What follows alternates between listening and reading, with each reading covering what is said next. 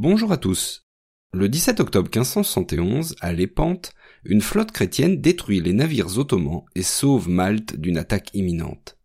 Partout en Occident, on se réjouit, on célèbre cette victoire qui est, à l'exception de l'échec turc lors du siège de Malte, la toute première face aux Ottomans. Il s'agit donc d'un réel tournant. Désormais, les chrétiens savent que les Turcs ne sont plus invincibles. Cette victoire libère donc les Occidentaux de la peur des Turcs, et on y voit la main du Christ qui aurait protégé les terres chrétiennes de l'expansion de l'islam.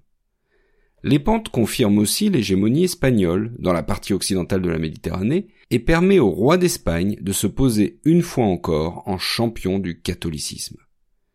Mais quand on y regarde de plus près, le bilan est moins glorieux. D'abord, les intérêts de chaque nation chrétienne entraînent rapidement la fin de la Sainte Ligue. Pour Venise, par exemple, la victoire a un goût amer. La cité est doublement ruinée, par l'effort de guerre d'abord, mais surtout par la suspension de son commerce avec l'Orient ottoman. La République n'a pas d'autre choix que de négocier avec les Turcs. Elle reconnaît la possession de Chypre, qui était pourtant un des buts majeurs de cette guerre, en échange de la reprise du commerce.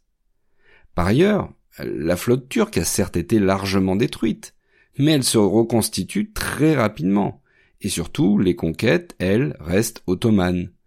Le grand vizir résume la situation par cette phrase Un bras coupé ne repousse pas, mais une barbe rasée n'en repousse que mieux.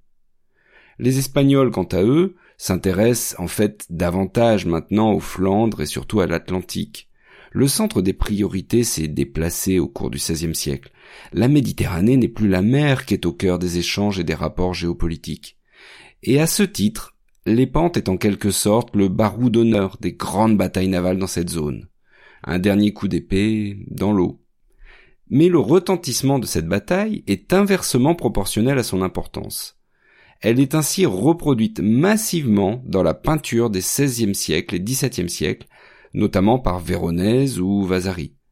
Encouragés par la papauté, de très nombreuses églises affichent ainsi des tableaux de la bataille qui est montré comme la victoire des chrétiens unis face au péril turc. Une dernière chose. Lors des combats, un jeune soldat espagnol est gravement blessé. Il s'appelle Cervantes et il perd sa main gauche. Il dira plus tard que c'était pour la plus grande gloire de la droite. En effet, ne pouvant plus se battre, il se met, faute de mieux, à écrire les aventures de Don Quichotte.